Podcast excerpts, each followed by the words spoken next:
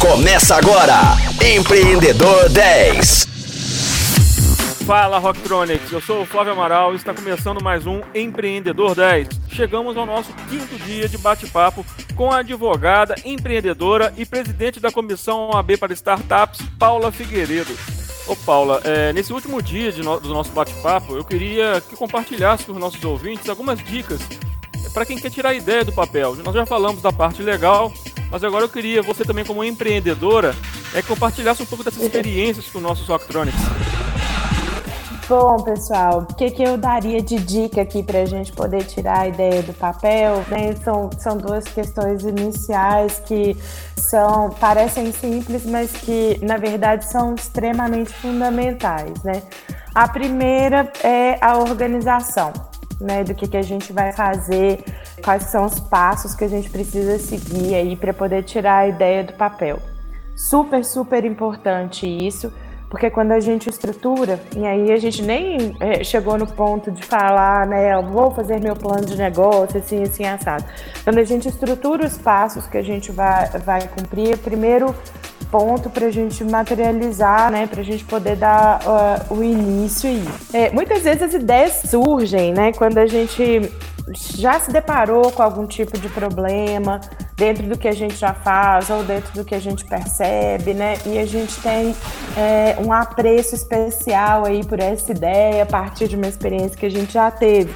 Mas para a gente poder concretizar um negócio, né, tornar essa ideia aí um negócio, a gente precisa ter fazer umas etapas anteriores, né? Primeira coisa é a gente verificar se aquela, se aquele problema que a gente se propõe a resolver realmente existe, né? Se é, o seu provável cliente ou seus prováveis clientes concordam com você que aquela questão é um problema mesmo.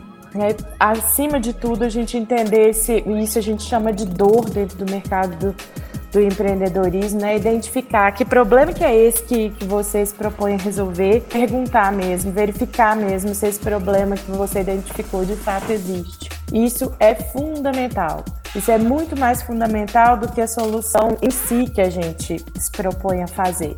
Porque, na verdade, é, o importante é se esse problema existe e a solução ela pode e vai ser melhorada ou vai ser né, direcionada aí corretamente para resolver aquele problema que você identificou. Então, assim, a paixão que a gente vê, às vezes, com a ideia, com a solução aí, na verdade, ela tem que deslocar para a dor, né, para o problema que a gente se propõe a resolver e entender que a solução ela pode deve ser adaptada. A gente está passando por uma transformação tão violenta agora na nossa vida que isso fica cada vez mais claro. É, o formato não se adequa mais à realidade e a gente vai ter isso independente né, de, de situação de pandemia global. Isso é uma constante dos nossos negócios aqui para frente. Então tem essa questão, né, da gente é, identificar é, corretamente se essa dor que a gente identificou existe, validar se ela existe identificar a melhor solução para essa dor e de novo perguntar aí para os nossos potenciais clientes,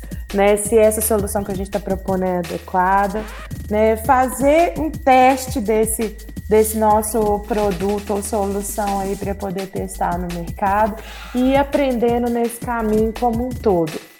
Isso é super fundamental, né? É, antes da gente fazer todas as projeções reais da, da empresa. A gente, inclusive, vai ter que é, adaptar as projeções reais aí, plano de negócio, a partir do que, que a gente for aprendendo nessas primeiras etapas do negócio, né? Então, será que vai investir um dinheirão antes da gente descobrir todas essas respostas? Né? Então, é muito importante o empreendedor ter isso em mente. Poxa, Paula, mas é, você está contando aí um tanto de, de etapa que é, às vezes eu, eu, entendia que já estava superada. Tem um jeito é, ágil de, de fazer isso? Tem. A boa notícia é que tem. A gente tem uma série de eventos, por exemplo, dentro do nosso ecossistema de empreendedorismo para ajudar as pessoas e, né, e os grupos a fazerem essas etapas todas, que são né, os, os eventos aí de ideação que a gente chama e de é, prototipagem também, é, que são os hackathons ou os weekends. A gente também tem projetos e programas de pré-aceleração e de aceleração, tem série de, eventos e de entidades dentro do nosso ecossistema que conseguem apoiar o empreendedor né, a, e os grupos a fazerem essa caminhada de uma forma consistente aí para poder, de fato, descobrir todas essas grandes questões, fundamentar bem né, o, o, os planos de negócios antes de colocar o foguete para poder voar. É, outra questão fundamental né, que precisa ser pontuada é que qualquer coisa que a gente vá fazer dentro do mundo do empreendedorismo depende profundamente de equipe. Quem faz negócios acontecerem são as pessoas. Né? A gente vive num momento aí de atenção redobrada para as inovações tecnológicas, é óbvio que a gente tem que ter essa atenção, utilizar o que já existe e desenvolver mais, mas né, um trem não anda sem maquinista. E são as pessoas que são não só o maquinista, mas o combustível desse trem é, são elas que operam as ferramentas e que fazem a mágica acontecer. Muitas vezes né, é, não se tem essa noção do tanto que é uma equipe que coloca um negócio para frente. Para poder validar isso, é, para poder entender a importância disso, eu sugiro né, é, ouvir, ver as falas dos empreendedores que a gente tem aqui no nosso ecossistema, que eu tenho confiança né, de que isso é um tema padrão nas falas deles. O limite de crescimento de, de uma empresa é o limite aí da equipe é, que ela tem. Quanto mais pessoas capacitadas né, e, e que tenham cultura do que, que estão fazendo ali juntas, mais longe essa empresa vai. Então, é impossível a gente é, né, imaginar uma empresa indo para frente sem ela considerar é, esse quesito humano aí que é fundamental para a gente realizar qualquer negócio né, hoje e sempre. Então essas seriam as minhas dicas aí para os empreendedores que ou para as pessoas que estão considerando fazer aí, né, entrar nessa nesse nosso mundo de inovação, empreendedorismo e tecnologia. Com certeza, não, muito boa a sua fala e só complementando que atrás de qualquer máquina tem um ser humano, né? As pessoas estão inseridas em todos os contextos, né? As máquinas elas não funcionam sozinhas, tem que ter alguém ali pelo menos para fazer a manutenção delas, né? Então, o fator humano ele sempre foi né, e continua sendo é, o protagonista em todo esse processo da evolução tecnológica que nós estamos vivendo. E agora chegou a hora. Primeiramente, queria que você compartilhasse um bom livro. Bom, a gente é, tem várias referências extremamente interessantes aqui para cada um dos assuntos que a gente falou. Mas eu acho super importante aí para entender esse momento que a gente vive, é, preparar mesmo o mindset aí que a gente chama né, da, da, da transformação. Tem um autor é, que chama Yuval Harari, que ele tem três livros super interessantes que ajudam a contextualizar sobre a nossa transformação. É, o primeiro deles é o Sapiens, o segundo é o Homo Deus e o terceiro, é, me fugiu o nome aqui agora, mas né, falando sobre o século 21 aí, é, né, as questões a observar nessa, né, de para onde estamos indo. Muito interessante contextualizar. Outro livro de um brasileiro que é muito interessante é o A Dança do Universo do Marcelo Glazer, é, que é um físico, né, que tem uma atuação muito bacana, já ganhou prêmios aí no, no exterior. Muito legal esse livro dele também, para a gente entender o caminho que foi feito para a gente estar tá onde a gente está, né? Com relação às startups, é fundamental a gente leitura obrigatória o livro do é, que chama Startup Enxuta para entender o método ágil aí, né? A forma como as startups estão revolucionando. Como que a gente faz né, produtos, serviços inovação e, e traz isso para o mercado? É, é, do Eric Rice esse livro.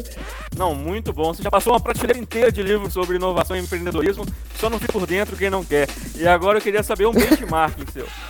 Sobre a, né, com relação à comissão de direito de startups, a gente tem comissões é, similares aí no, é, em outros estados do Brasil, que a gente, com muita alegria, apoiou a criação, né? Todos os conteúdos interessantes e relevantes, né? É, a gente também tem é, algumas iniciativas do setor privado que trazem questões super bacanas dentro da área de, de educação, é, assim como também na área de eventos, né? A gente tem é, a Future Law, que é uma instituição de ensino aí jurídico, a gente tem é, a Academy também, né, é, em disrupção aí no direito, a gente tem a Starts, que tem um evento voltado aí para Lotex, que também é super interessante, né, é, com, assim, aconselho muito o pessoal a ficar de olho pesquisar, porque tem muito conteúdo muito bacana online, tem muitas questões que, inclusive, são com preços bastante acessíveis ou às vezes até gratuitas aqui no exterior. Enfim, a gente fica à disposição para né, poder fazer a ponte aí com essas instituições dentro do direito, que a gente tem contato e tem é, o prazer de poder trabalhar juntos aqui fora do Brasil. E um mentor para seguir nas redes sociais, qual você indicaria?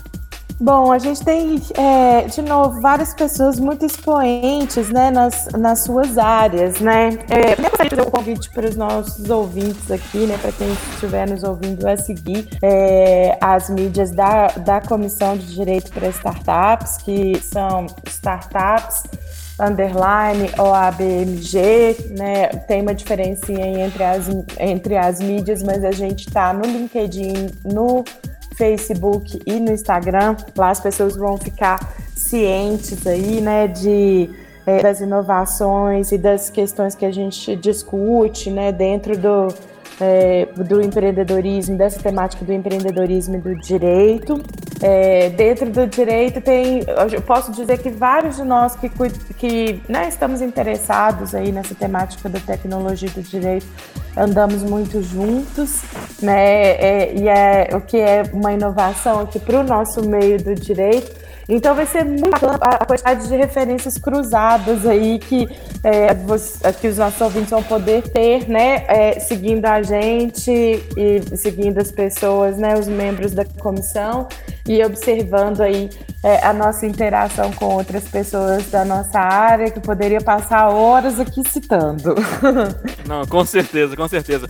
E agora uma música ou banda de rock? Bom, essa área de música realmente adoro, vai ser o prazer aqui indicar. Tem um DJ que eu gosto muito que chama Perry Corsten, que ele fez um álbum inteiro dedicado aí a uma história né, de, um, de um rapaz que produz uma inteligência artificial. Vale super a pena conferir esse álbum do, do Perry Corsten. É, bandas de rock, eu acho que né, acompanham a vida de, de quem está aqui em Belo Horizonte, especialmente eu. Eu sou assim, né? Muito voltada aí os clássicos, de toda forma. O que, que, eu poderia indicar? Né? Beatles, Rolling Stones, Pink Floyd, é, que sempre me acompanham aí na, na produção de todas essas ideias que a gente concretiza, sabe? Boas inspirações, boas inspirações. E agora um filme. Olha, para quem não assistiu ainda, precisa assistir Privacidade Hackeada, né, que está disponível aí, se não me engano, no Netflix, é, em outros canais também. É super importante entender isso, é, porque faz parte do nosso momento de, de evolução tecnológica, né, e dessa questão que a gente precisa enfrentar sobre né, nosso, sermos donos aí dos nossos próprios dados. É, e a gente também indico para quem não tiver assistido o documentário sobre o Edward Snowden, que também dá um panorama muito interessante para entender aí, né, sobre é, o que ele está vivendo na atualidade, que isso é muito importante, né, para nós enquanto titulares aí do direito, mas para a gente poder entender o quanto que dados são a questão mais relevante para a geração né, de, de valor na nossa economia hoje e, tam, e o tanto que todos os negócios têm que considerar isso demais. O maior patrimônio dos negócios, após as pessoas que estão ali dentro, são os dados, né, a forma de tratar isso. Isso é, sem dúvida, né, algo que a gente precisa entender. E agora eu queria que você compartilhasse com os nossos ouvintes um festival.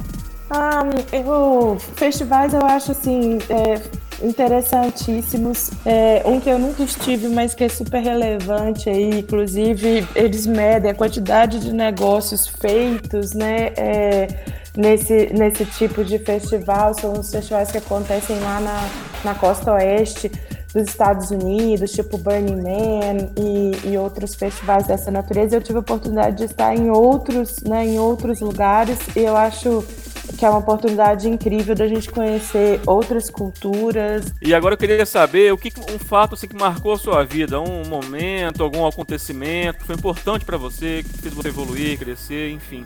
O que você poderia exemplificar para gente? Eu não posso deixar de mencionar o Global Legal Hackathon, que é a maior competição de direito e tecnologia que, é, do mundo, que a gente promove aí desde a primeira edição. 2020, né? Agora foi a nossa terceira edição. É, essa competição a gente desenvolve, né? A gente apoia o desenvolvimento de negócios para a gente melhorar o acesso à justiça é, e para melhorar a operação do direito. E é uma das coisas mais tocantes e incríveis, né? Poder é, reunir pessoas em volta desses objetivos. Em três dias a gente é, vê nascer aí ideias que vão revolucionar a forma como a gente opera o direito, a forma como a gente vive, é uma emoção sem tamanho. Ver a caminhada das pessoas também, quem começou com a gente né, é, na primeira edição, participando do hackathon, é, os negócios da, das pessoas né, seguirem hoje serem grandes empresas. Algumas dessas pessoas retornam como mentores no, no ano seguinte outras retornam nesse, nessa terceira edição como patrocinadores. Para mim é, um, é algo assim que é um potencial de transformação altíssimo aqui, né, feito por nós e um prazer, né, ter, ter participado, ter promovido essas três edições. Realmente é algo que toca muito, faz toda essa caminhada valer a pena, né? Eu não podia deixar de mencionar esse evento. Também tivemos a oportunidade de fazer um outro evento mundial, né, que é para a gente poder discutir bases para legislação para tecnologia em escala mundial, que foi extremamente interessante. Então a gente saber que a nossa rede global ela de fato existe, que a gente tem uma relevância muito interessante aí no cenário do direito, da tecnologia e inovação no Brasil e no mundo, que o Brasil tem essa relevância, né? As pessoas normalmente não têm essa noção e que esse trabalho, é, ele é um trabalho contínuo que veio para ficar. Ô Paula, chegamos ao fim do nosso programa. Eu gostaria de te agradecer pela disponibilidade, toda a experiência compartilhada com a gente nessa semana.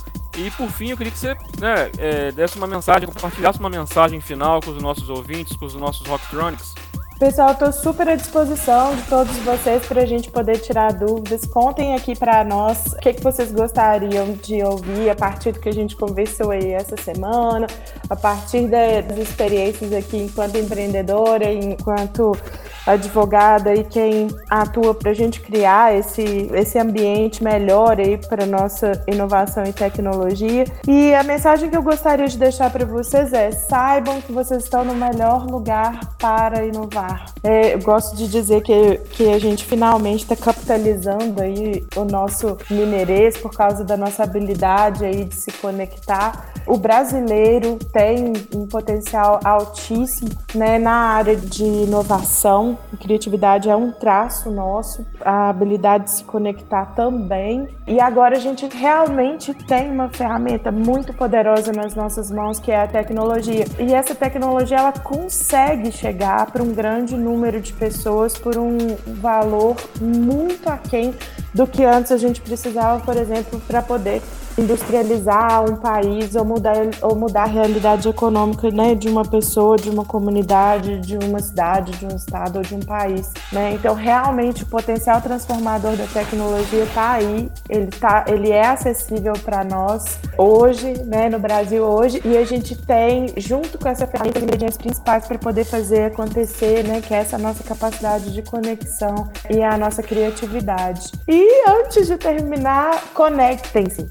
conectem-se com as pessoas, com os eventos, estejam presentes, façam parte desse movimento. Inovação e empreendedorismo tem que virar uma mania entre nós. Estejam nos eventos na sua cidade, conosco aqui em Belo Horizonte, né, no seu estado participem, porque essa é a forma da gente estar tá junto de quem está fazendo já essas coisas acontecerem, da gente crescer junto. E porque a gente, né, é, hoje em dia com a quantidade de informação, a gente não consegue mais aprender tudo ou preparar antes com todas as informações possíveis, porque as informações são geradas numa velocidade muito incrível. Então a forma da gente fazer é juntos. Estamos aqui à disposição de vocês. Ô Paula, confesso que gostei muito desse bate-papo nessa semana. Foi uma conversa muito boa. Eu acho que você passou informações muito importantes para os nossos empreendedores, para os nossos Rocktronics que estão acompanhando aí a nossa a programação né, da Rádio Rocktronic. E você aí, Rocktronics, se quiser sugerir algum tema, algum assunto para a gente conversar numa próxima semana, entre em contato com a gente, procura a gente nas redes sociais, arroba Rádio Rocktronic, ou mande um e-mail pra gente, empreendedor10@rocktronic.com.br. E vale lembrar que hoje é sexta-feira, gente. Sextou, até mais. Você ouviu Empreendedor 10, só aqui, Rocktronic, inovadora.